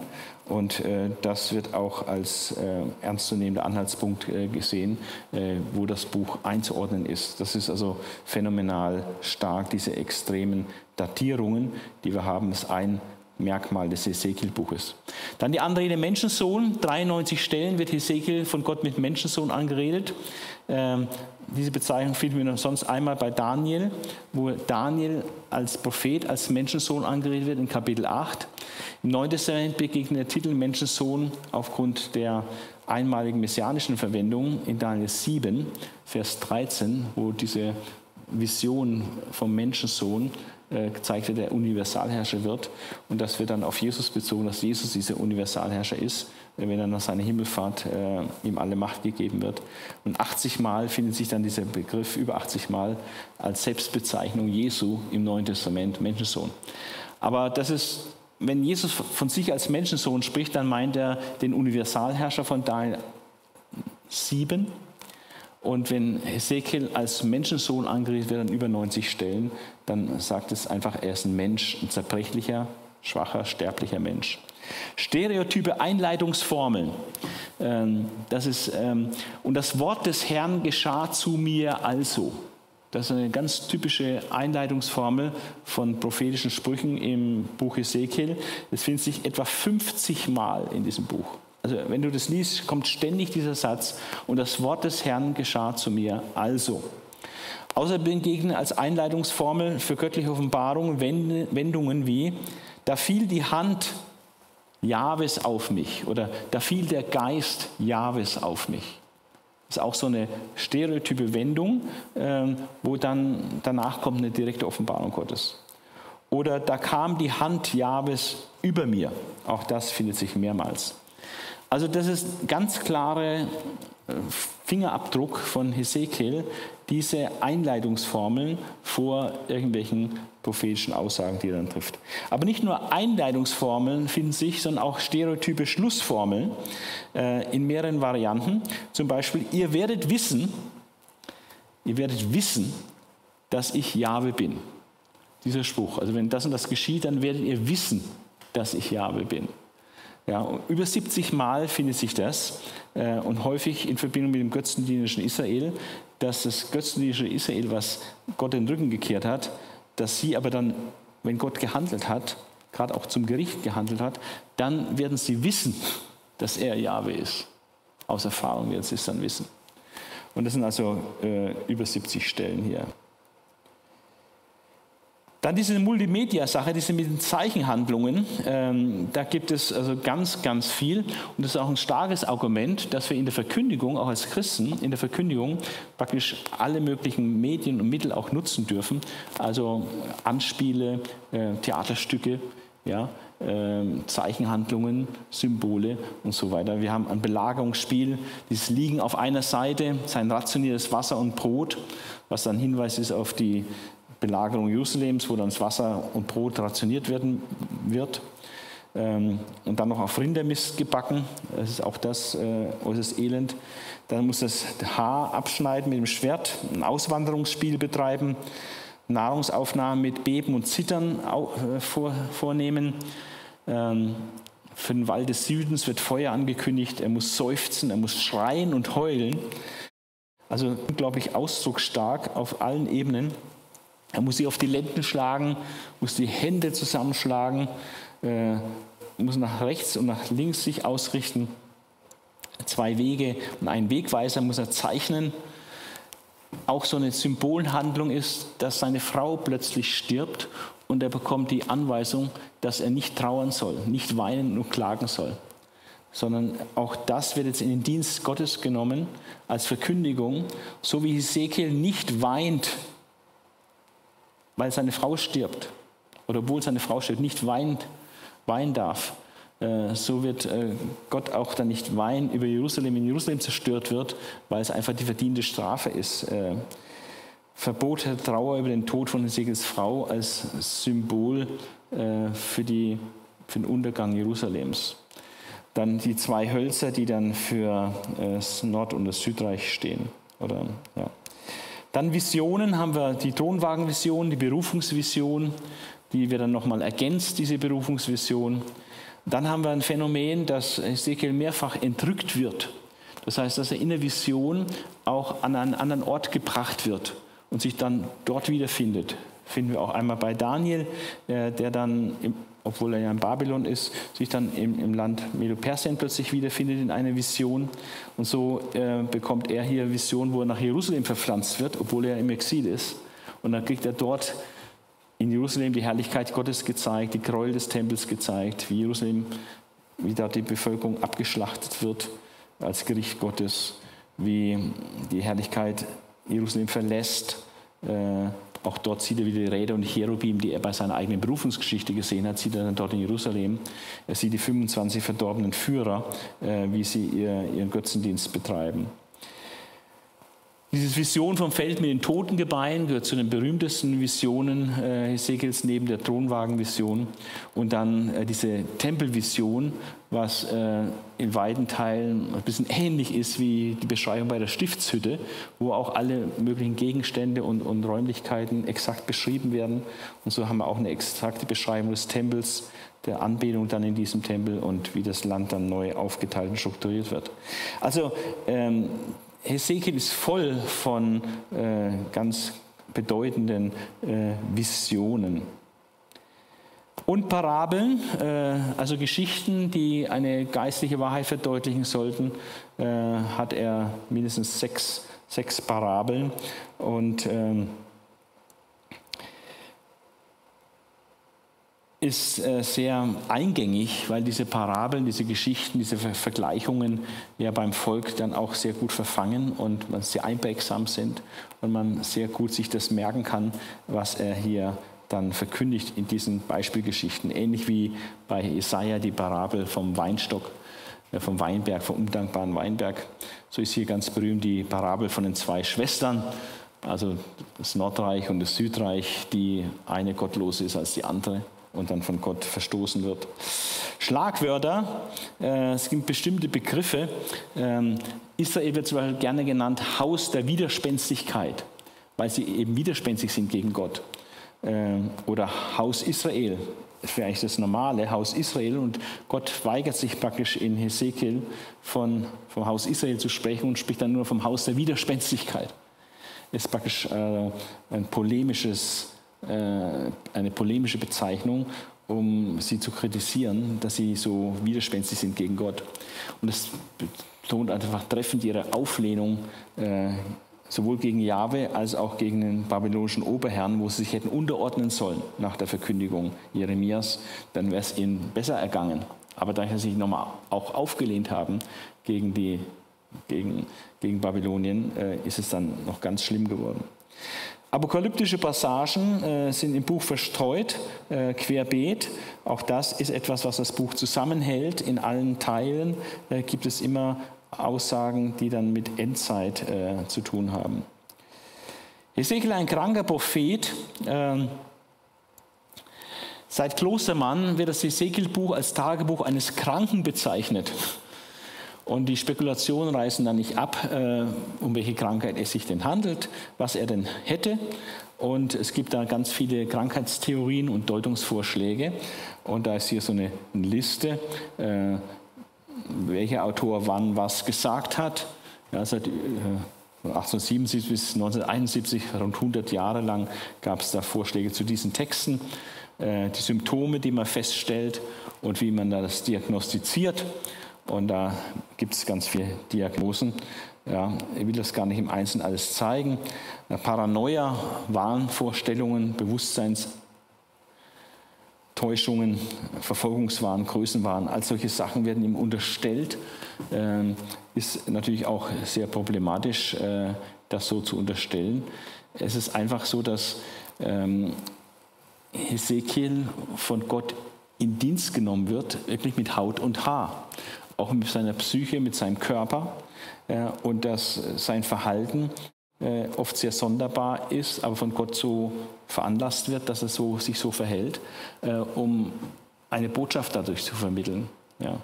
Also diese enorme Indienstnahme des Propheten wird hier extrem deutlich. Äh, bei Jesaja auch einmal. Jesaja musste mal drei Jahre äh, nackt daherlaufen, äh, auch als Zeichen, als Gerichtszeichen für Philistäer und so als Warnung. Ja, und so ist es auch hier mit diesen Instruktionen, die Segel bekommt, wie er sich verhalten soll, dass er da liegen soll, über ein Jahr nicht reden darf, also stumm ist und so Sachen. All das äh, sind Dinge, die Gott ihm eigentlich auferlegt. Und wenn der Geist Gottes ihn nimmt und woanders hinführt und er dort Visionen hat, äh, dann sind das einfach auch Entscheidungen Gottes sozusagen, ihm auf diese Art und Weise Dinge zu offenbaren. Ja. Er weiß Dinge auch im Voraus. Äh, aber weil Gott ihm das halt im Voraus wissen lässt. Ähm, aber wenn man das alles so menschlich erklären will, äh, dann kommt man halt zu manchen solchen psychologischen oder krankheitsmäßigen Deutungen. Ähm, interessant ist äh, die Beziehung zur übrigen Schrift und die Verwurzelung in den fünf Büchern Mose, also im Pentateuch, den Gesetzbüchern. Und ähm, das ist unheimlich äh, interessant zu sehen, äh, wie stark Hesekiel in der übrigen, im übrigen Alten Testament verwurzelt ist. Ja, also allein im ersten Buch Mose sehen wir hier äh, ganz viele Beispiele, fast zehn Beispiele, was er alles praktisch voraussetzt. Das heißt, äh, wenn Hesekiel diese Dinge weiß, äh, dann sind die natürlich auch lange, lange vorher niedergeschrieben worden. Ja. Und äh, hier ganz viele Dinge, äh, die bekannte Sachen sind aus 1. Mose, finden sich äh, in Hesekiel vom Garten Eden über Noah, den Regenbogen, dass Abraham das Land in Besitz nahm, Sodom und Gomorra, die Landverheißung an Jakob, das Erstgeburtstag des Josefs, jüdischer König Haus, das ist das Bild des Löwen für das jüdische Königshaus steht. Da kommt der rechtmäßige Herrscher, also der Messias. Äh, hier ist eine Anspielung an 1. Mose 49, Vers 10, was auch ein messianischer Text ist, nach meiner Meinung. Im zweiten Buch Mose das gleiche Bild, auch da wieder ganz viele äh, Beziehungen äh, zwischen 2. Mose und Ezekiel. Aber noch stärker finden sich dann bei 3. Mose, Levitikus, ähm, vor allem äh, in der Tempelvision, aber nicht nur dort, äh, finden sich ganz, ganz, ganz, ganz viele. Also das ist äh, ganz viele Hinweise. Ähm, also die Beziehungen zum dritten Buch Mose sind nochmal phänomenal stark. Äh, was aber nicht wundert, weil das ist das Heiligkeitsgesetz, äh, das geht um die Priesterordnung und so weiter im dritten Buch Mose. Und ähm, Ezekiel ist Priester und nimmt gerade auf dieses Buch äh, ganz, ganz stark Bezug. Und ähm, auch zum Buch Numeri, das vierte Buch Mose, ist wieder weniger. Das ist ja auch mehr so historisch. Äh, die Wüstenwanderung, so, da gibt es jetzt nicht so viele äh, Parallelen. Aber dann nochmal zum fünften Buch Mose einige äh, Gesetze im fünften Buch Mose, die auch aufgegriffen werden äh, bei Ezekiel, die er voraussetzt, äh, die er offenbar kennt. All das zeigt, dass die fünf Bücher Mose natürlich lange, lange vor Hesekiel schon niedergeschrieben waren und nicht, wie manche Kritiker meinen, dann erst nachexilisch äh, sei teilweise. Im Ergebnis, Hesekiel ist mit den fünf Büchern Mose bestens vertraut und darin verwurzelt. Er gebraucht alle Teile, auch die, die nach der Quellenscheidungstheorie äh, zu der Zeit einzig, zu der Zeit einzig einzig noch nicht abgeschlossen vorliegenden P-Stücke äh, gehören. Also das widerlegt im Grunde genommen auch diese Quellenscheidungstheorie. Besonders stark greift er auf das Heiligkeitsgesetz zurück in 3. Mose 18 bis 27. Und ähm, ja, ein weiterer Mosaikstein ist das für die innerbiblisch begründete Annahme, dass die jüdische und christliche Tradition völlig recht hat, dass sie das Gesetz des Mose auf Mose zurückführt und es als sehr alt betrachtet. Äh, auch die Beziehung zu den älteren Propheten findet sich stark bei Hesekiel. Äh, Hosea, Amos, Joel, Jesaja äh, gibt es starke Berührungspunkte, ähm, die ich hier nur einfach mal so optisch zeigen will. Und was nicht überraschend ist, auch wieder der Zeitgenosse Hesekiel, der zeitgleich mit ihm lebt, natürlich schon etwas früher angefangen hat, aber der immer noch zeitgleich mit ihm weissagt, äh, dass er das stärkste Vorbild ist und dass er wohl auch die Schriftrolle Jeremias äh, kennt und sich äh, da sehr stark ähm, auch Bezug nimmt auf, auf Dinge, die sich bei Jeremia finden. Ja, wir sehen also, das ist also wie mit Dritter Mose ist auch Jeremia äh, der Prophet, äh, der am aller, allerstärksten äh, verwendet wird. auch selbst in der messianischen Prophetie gibt's, äh, tut er meistens das Doppeln, was Jeremia auch gesagt hat. Das tut er nochmal ergänzen und mit anderen Worten beschreiben. Beziehung zum Neuen Testament, also muss man ja anders sagen, natürlich kann Ezekiel nicht auf das Neue Testament zurückgreifen, sondern es ist umgekehrt, das Neue Testament auf Ezekiel zurück. Und ähm, man äh, kann doch staunen, wie stark Hesekiel auch in den Evangelien und in der Apostelgeschichte äh, herangezogen wird. Es sind doch einige Bilder und Stellen und, und äh, Verse, Gedanken, äh, die sich äh, in Evangelien und Apostelgeschichte finden, die äh, eigentlich ursprünglich in Hesekiel stehen. Bei den Briefen ist es logischerweise wenig, aber auch da gibt es drei Beispiele, ähm, wo wir die Bezug haben zwischen Neutestamentlicher Stelle und Hesekiel. Aber am, am meisten wieder der Bezug zwischen Offenbarung und Hesekiel. Äh, da gibt es äh, sehr viele Verbindungen. Äh, Offenbarung hat etwa 400 Verse und etwa 400 Anspielungen auf Dinge im Alten Testament. Und äh, durchschnittlich praktisch in jedem Vers eine Anspielung oder Zitat, meistens Anspielung aufs Alte Testament. Und äh, Hesekiel ist da auch jemand, äh, der sehr stark herangezogen wird äh, in der Offenbarung, auf das die Offenbarung sich stark äh, fußt. Von 65 direkten und indirekten Zitaten aus Ezekiel im Neuen Testament befinden sich tatsächlich 48 allein in der Offenbarung. Ah, das ist mal eine Ansage, äh, wie groß, wie stark die Offenbarung auf Hesekiel zugreift. Also von 65 direkten und indirekten Zitaten, die das Neue Testament aus Hesekiel schöpft, sind 48 allein in der Offenbarung. Das zeigt, dass man die Offenbarung nicht richtig verstehen kann, wenn man nicht unheimlich gut zu Hause ist in den Propheten des Alten Testaments und auch im Gesetz des Alten Testaments, äh, weil die Offenbarung ganz stark daraus zehrt und, und daraus äh, Bezug, darauf Bezug nimmt. Ähm, die Gotteserkenntnis geschieht nach Ezekiel durch verschiedene Handlungen Gottes. Einmal, dass Gott sich offenbart ähm, in seiner Herrlichkeit, äh, wie zum Beispiel gegenüber dem Ezekiel, aber dann vor allem auch im Gericht, dass Gott ähm, durch Gerichtshandeln äh, seine, sich selbst offenbart. Und dass er sich auch Knechte besorgt, wie zum Beispiel den Nebukadnezar, äh, um durch ihn Gericht zu üben. Äh, und dass Gott den Hesekiel beauftragt, auch wenn die Leute ihn nicht hören werden, hat auch wie Jeremia sehr wenig Erfolg, äh, dass die Leute also ihn fast, fast ganz durchgängig ignorieren, was er als Prophet zu sagen hat. Äh, aber trotzdem sollen sie wissen, dass ein Prophet in ihrer Mitte war. Und dadurch hat Gott sich doch äh, gezeigt, dass er einen Propheten praktisch platziert hat, auch wenn die weitestgehend nicht gehört haben auf das, was er gesagt hat. Dann die Herrlichkeit des Herrn spielt in dreifacher Hinsicht eine große Rolle im Buch Hesekiel, und zwar als Selbstoffenbarung Gottes gegenüber Hesekiel, dass Gott sich erstmal ihm, dem Propheten, zeigt in seiner Herrlichkeit. Dann dieses ganze Thema und Motiv, dass diese Herrlichkeit weggeht äh, aus Israel, verschwindet, sich zurückzieht.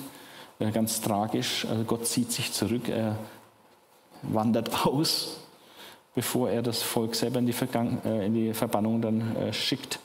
Er wandert Gott aus, zieht sich zurück aus Israel, weil sie so gottlos geworden sind und so viel Götzendienst treiben. Und dann, äh, Gott sei Dank, die Rückkehr der göttlichen Gegenwart ins erneuerte Israel, die Rückkehr der Herrlichkeit Gottes äh, nach Israel in den zukünftigen Tempel.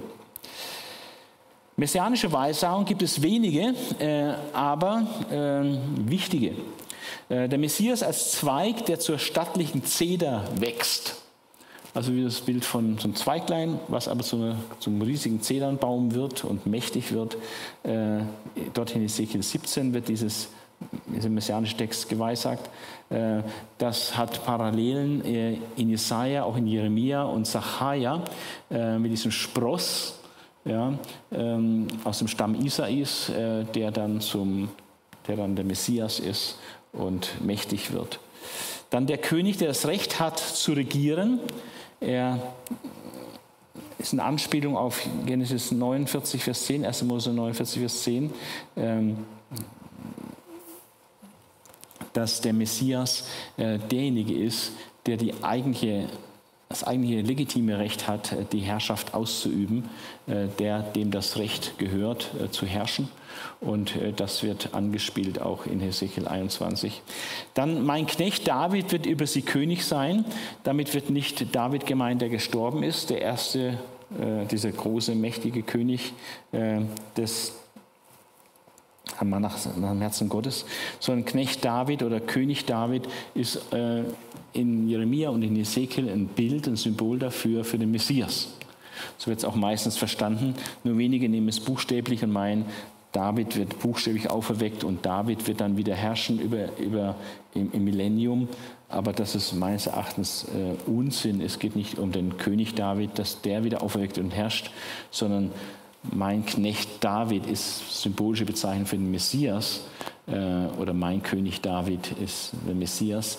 Und das findet sich ähm, in Ezekiel zweimal an zwei Stellen und äh, auch äh, in Hosea, in Jesaja äh, findet sich äh, diese, diese Idee vom König. Ich lese mal diese Stelle in äh, Ezekiel 34, Ezekiel 34, Vers 23 und 24.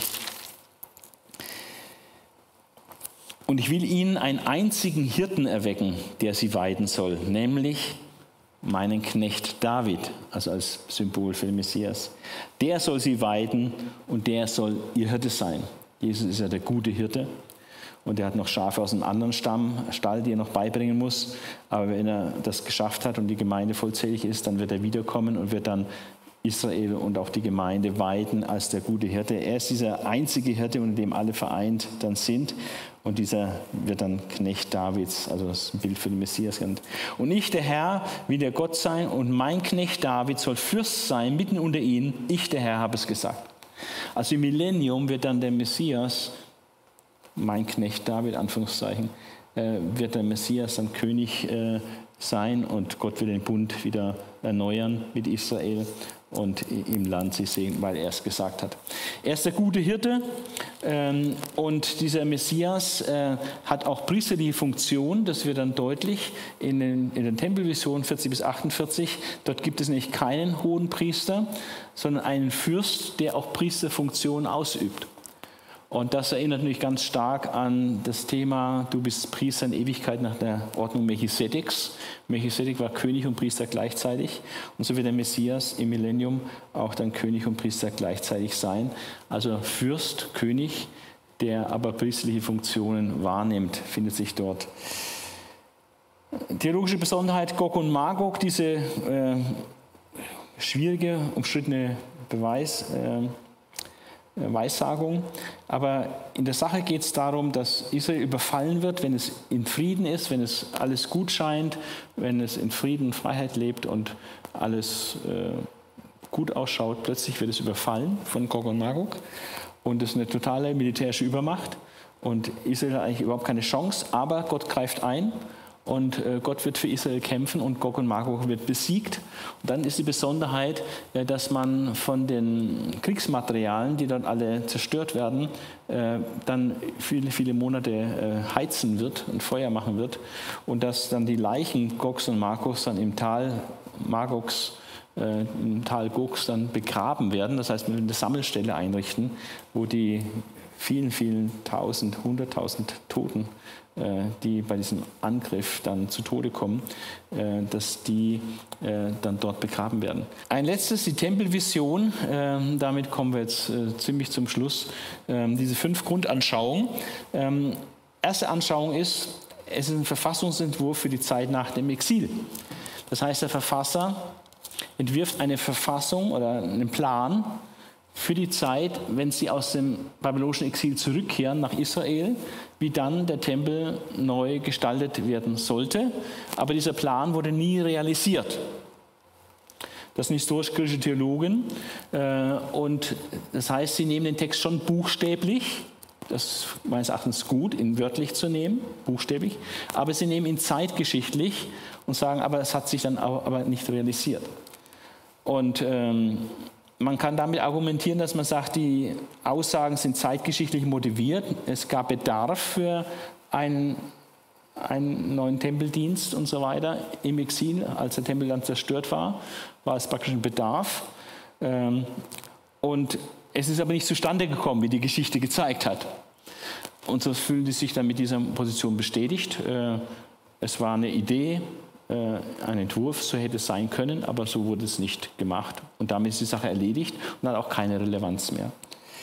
Andere sehen äh, das nicht so locker und sagen, ähm, nein, nein, das ist eine Utopie, ein, das ist ein Plan, ein, ein idealer Plan, ein idealer Titel. Der Verfasser entwirft eine religiöse Utopie, ohne einen Weg zur Realisierung dieser Wunschvorstellung aufzuzeigen. Das ist einfach eine tolle Idee, eine Utopie, eine Erfüllung ist nicht zu erwarten, wie es von Utopien generell so ist, dass sie eben nicht erfüllt werden. Auch das ist historisch-griechische Position von historisch-griechischen Theologen, ähm, weil sie das eben nicht als echte Prophetie sehen, die Gott dann auch umsetzen wird. Soll ich sagen, es ist halt eine menschliche Vorstellung, äh, die halt toll ist, aber halt mit der Realität nichts zu tun haben. Auch hier wird buchstäblich, literarisch äh, ausgelegt, also buchstäblich, aber literarisch ist einfach ein literarisches Kunstwerk. Ist einfach äh, ja, ein Dokument für eine super Idee, aber hat natürlich mit der Realität nichts zu tun. Man argumentiert, dass es zeitgeschichtlich motiviert ist, sowas, so eine Utopie zu entwickeln. Äh, wenn der Tempel zerstört ist, macht es Sinn, eine solche Utopie zu entwickeln. Äh, die Aussagen sind völlig realitätsfern und die Geschichte zeigt, dass er nicht umgesetzt wurde. Das sind natürlich beide, die ersten beiden Deutungen äh, sind relativ wenig befriedigend. Ähm, was sagen denn gläubige Leute äh, zu, dieser, zu dieser Tempelvision? Und die Haupt, eine Hauptmeinung ist, äh, dass es sich erfüllen wird im Millennium.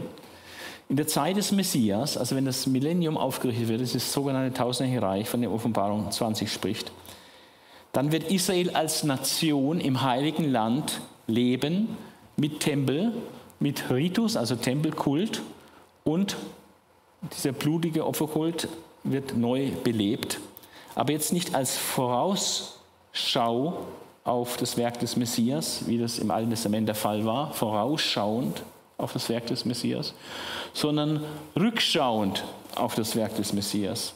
So wie wir beim Abendmahl gedenken an das, was Jesus getan hat. So würden wir dann durch diese blutigen Opfer äh, im Millennium daran denken, was Jesus getan hat. Die Hermeneutik ist hier, man nimmt es buchstäblich, aber eben prophetisch. Prophetisch. Israels Bundesverheißungen sind nicht geistlich in der Gemeinde realisiert.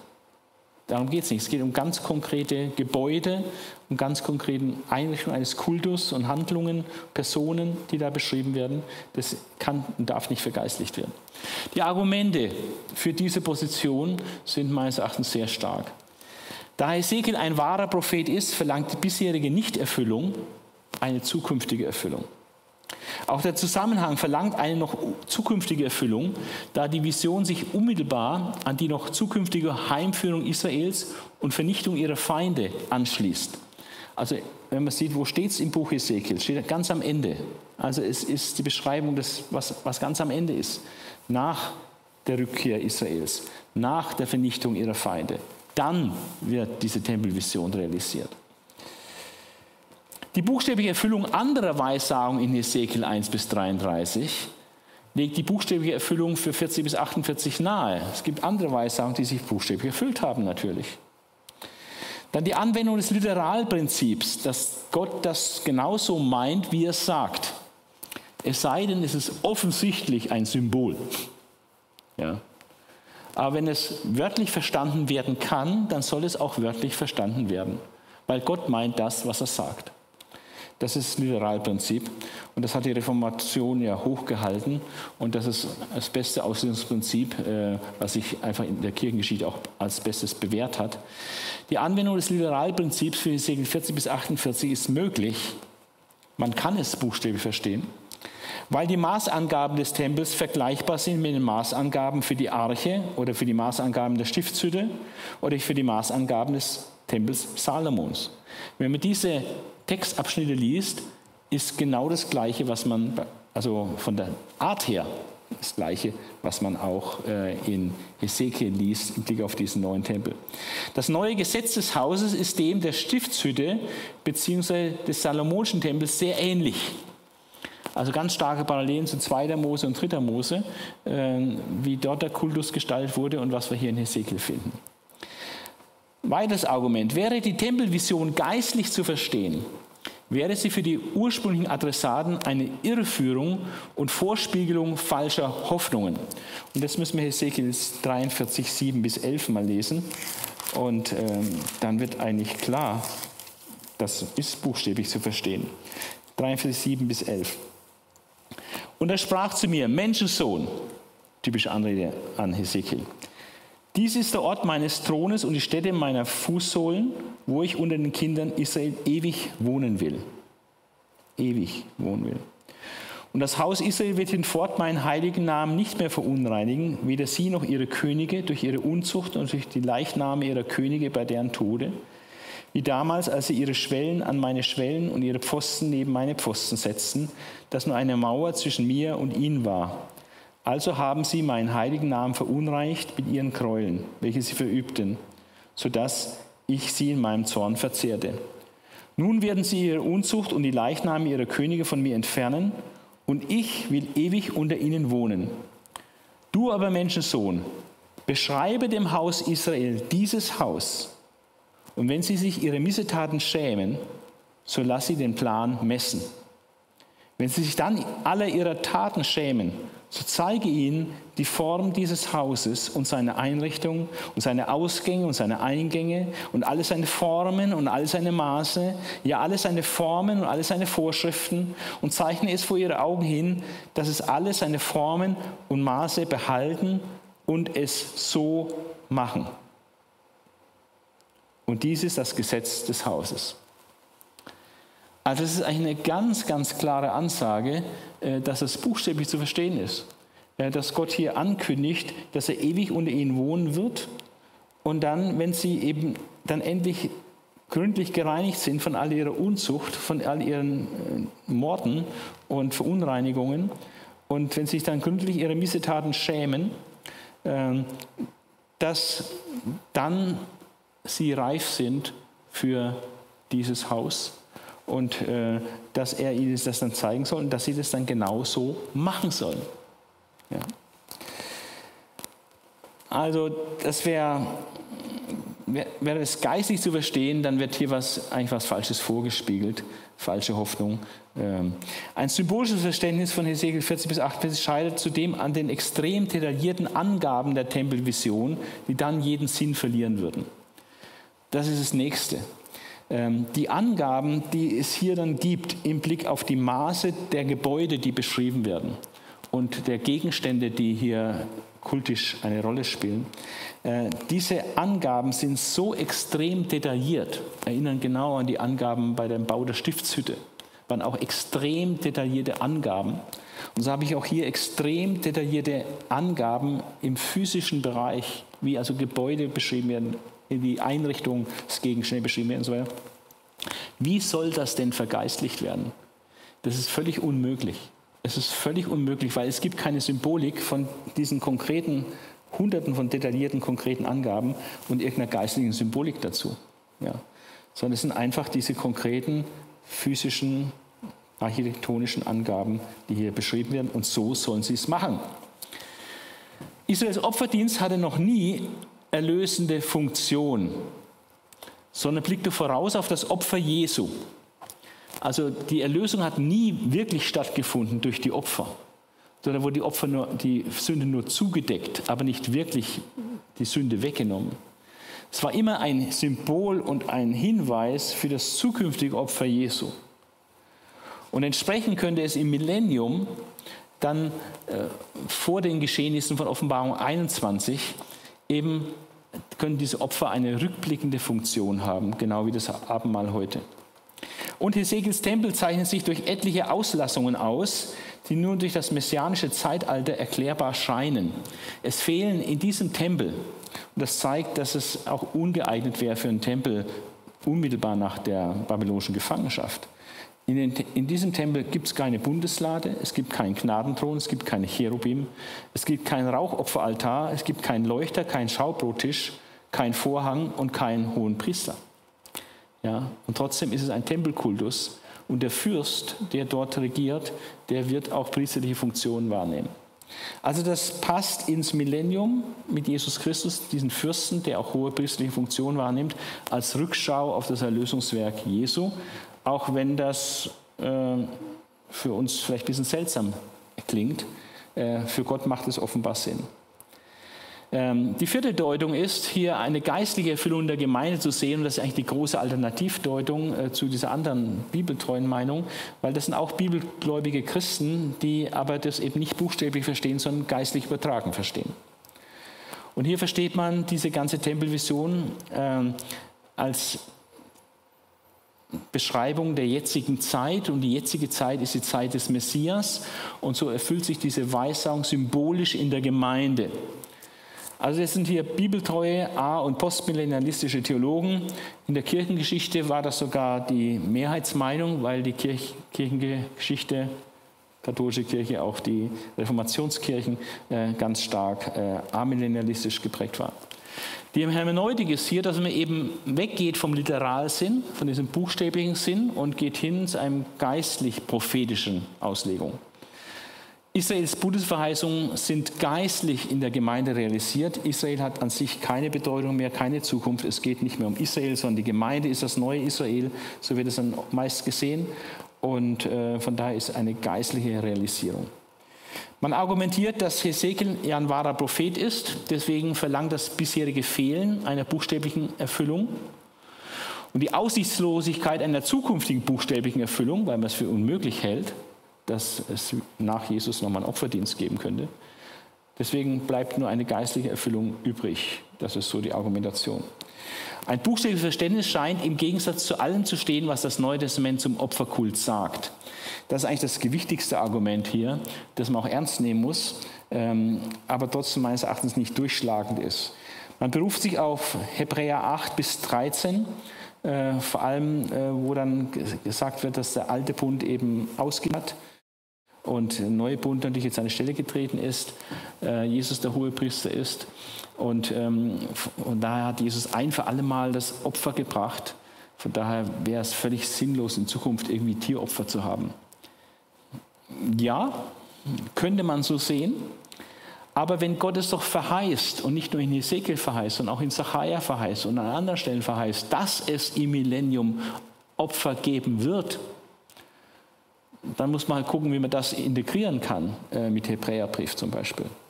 Und das kann man ganz einfach so integrieren, dass man sagt, so wie die Opfer im Alten Bund auf Jesus vorausschauten, so werden die Opfer äh, im Millennium auf das Werk Christi zurückweisen. Ja. Also es geht einfach entscheidend darum, lehrt äh, das Alte Testament äh, und lehrt auch das Neue Testament, äh, dass es wieder einen Tempel gibt äh, und mit allem, was dann dazugehört. Die fünfte und letzte Meinung ist äh, eigentlich in gewisser Weise eine Kompromisslösung aus drei und vier, macht dann sowohl als auch. Ich halte es immer für sehr problematisch, wenn Dinge, die sich eigentlich ausschließen, dann sowohl als auch gesagt wird. Äh, man deutet es dann als Bild von der Erneuerung des Tempels und Wiederaufleben des Opferdienstes, sei Hinweis auf jüdischen Zweig innerhalb der Gemeinde Jesu. Der neue Opferkult hätte ähnlich dem Abendmahl rückblickende Funktion als Gedächtnis an Christi Opfer. Also dass man praktisch, dass dieser Tempelkult für den jüdischen Teil der Gemeinde Jesu Realität werden wird. Ähm, aber das ist äh, sehr eigenartig, finde ich. Ähm, man vermischt hier buchstäblich und geistlich prophetische Hermeneutik, also Bibelauslegung. Israels Bundesweise sind geistlich in der Gemeinde realisiert und realisieren sich aber dann buchstäblich für Israel in der Gemeinde. Ja, das finde ich etwas problematisch. So, wir schauen uns noch die Bilder an. Ah, das ist jetzt hier schräg. Das weiß ich nicht, ob ich das drehen kann. Kann ich vielleicht drehen hier.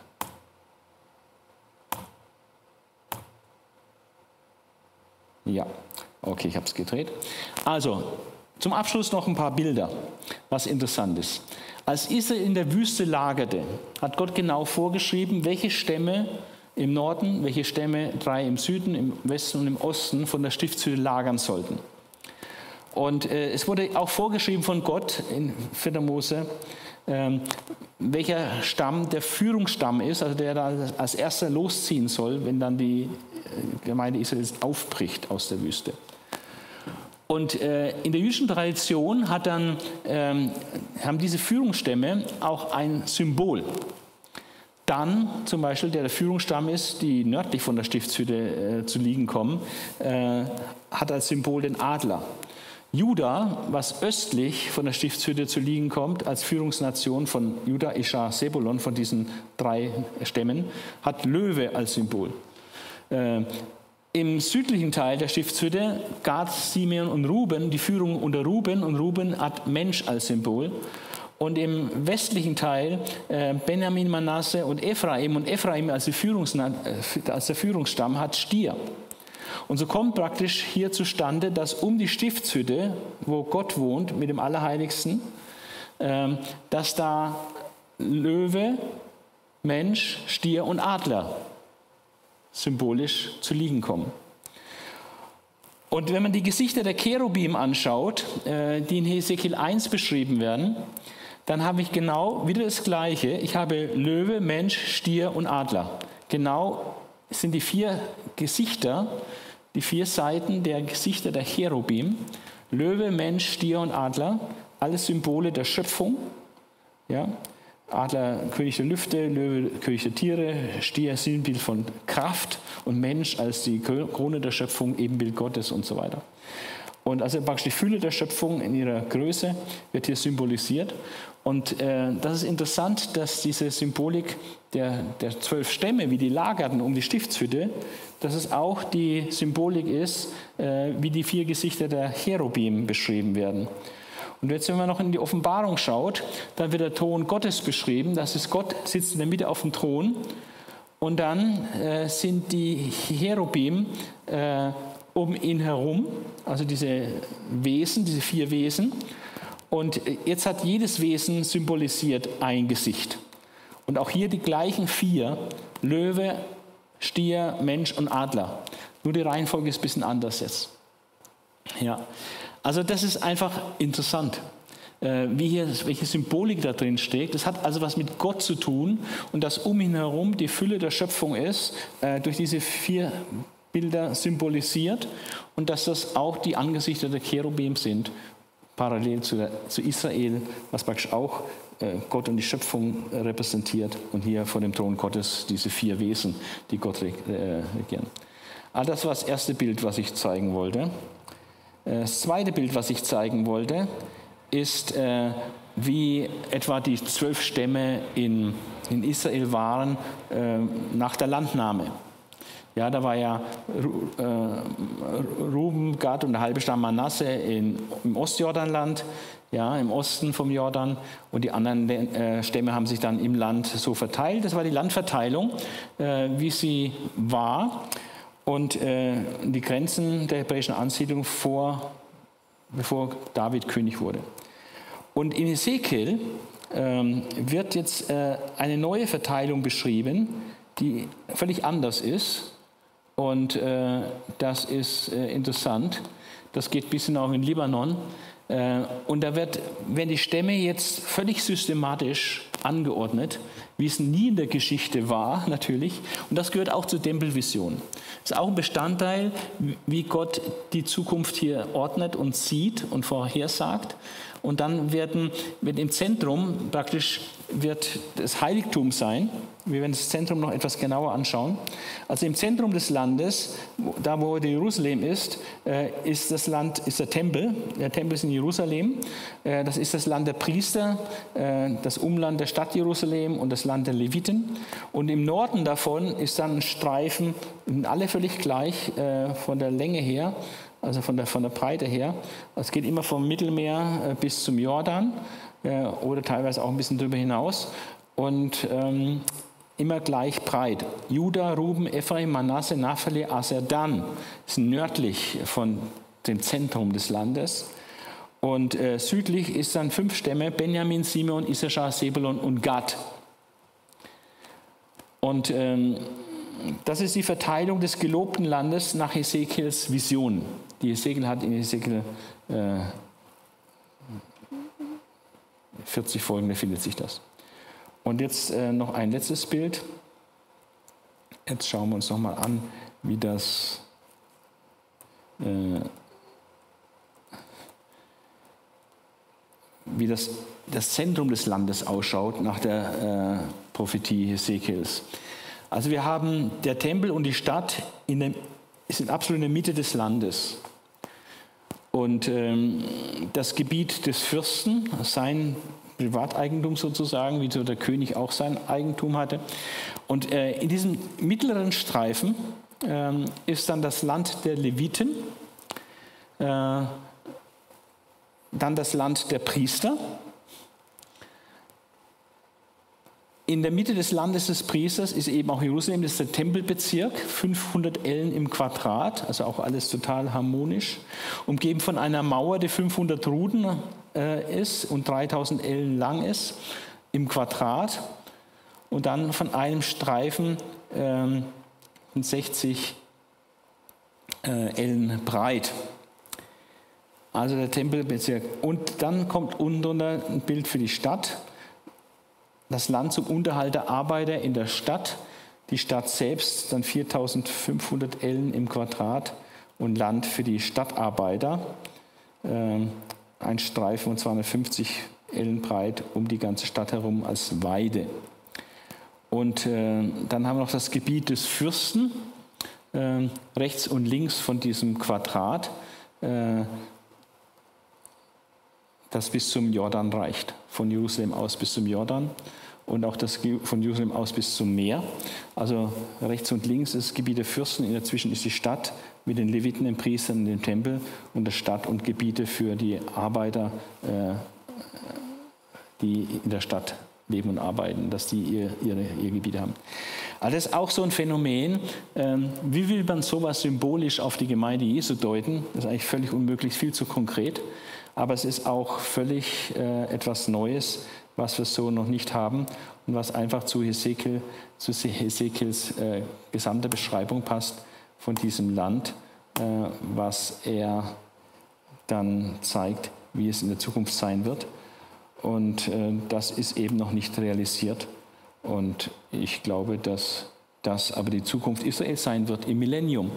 So wird Israel im Millennium gegliedert sein aber eben auch mit einem Tempel und all dieser Ordnung, die uns Hesekiel äh, dort beschreibt. Ja, Hesekiel ist ein sehr schwieriger, anspruchsvoller Prophet. Äh, nichtsdestotrotz sollten wir uns auch damit beschäftigen. Wir sollten es auch lesen, weil es einfach heilige Schrift ist, weil es Wort Gottes ist. Wir sollen immer uns mit dem Wort Gottes beschäftigen.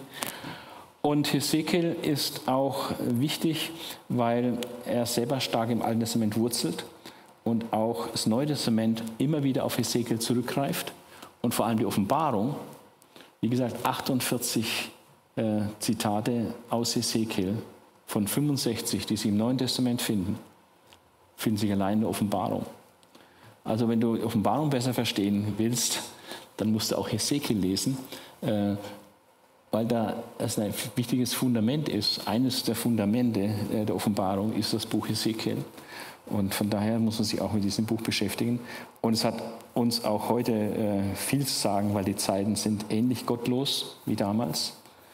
Und äh, Hesekiel ist zum Wächter berufen, um seiner gottlosen, seinen gottlosen Zeitgenossen praktisch das Gericht Gottes auch anzukündigen.